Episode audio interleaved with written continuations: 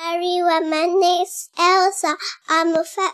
Today is Friday. It's sunny Saturday. 今天我给大家读的故事是《The Box of Treasure》。